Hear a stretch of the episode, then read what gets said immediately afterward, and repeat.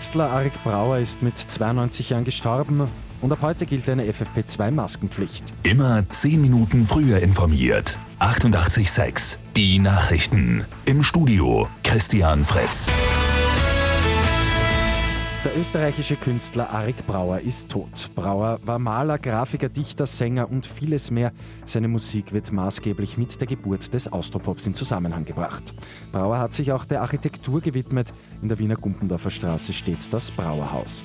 Das Multitalent Arik Brauer ist gestern Abend mit 92 Jahren im Beisein seiner Familie gestorben.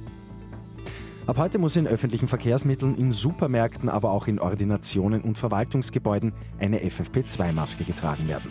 Zudem gilt ein neuer Sicherheitsabstand von zwei Metern.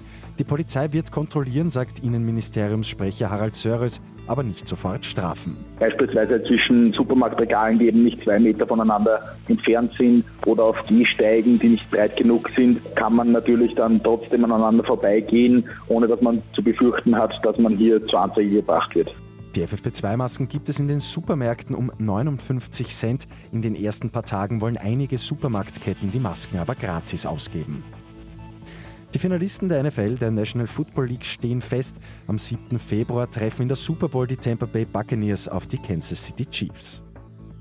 Wieder kein Sechser bei Lotto 6 aus 45. Übermorgen wartet ein Vierfach-Jackpot von rund 5,4 Millionen Euro.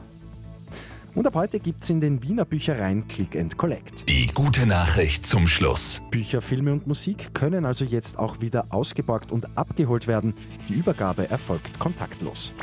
Mit 886 immer 10 Minuten früher informiert. Weitere Infos jetzt auf Radio 886 AT.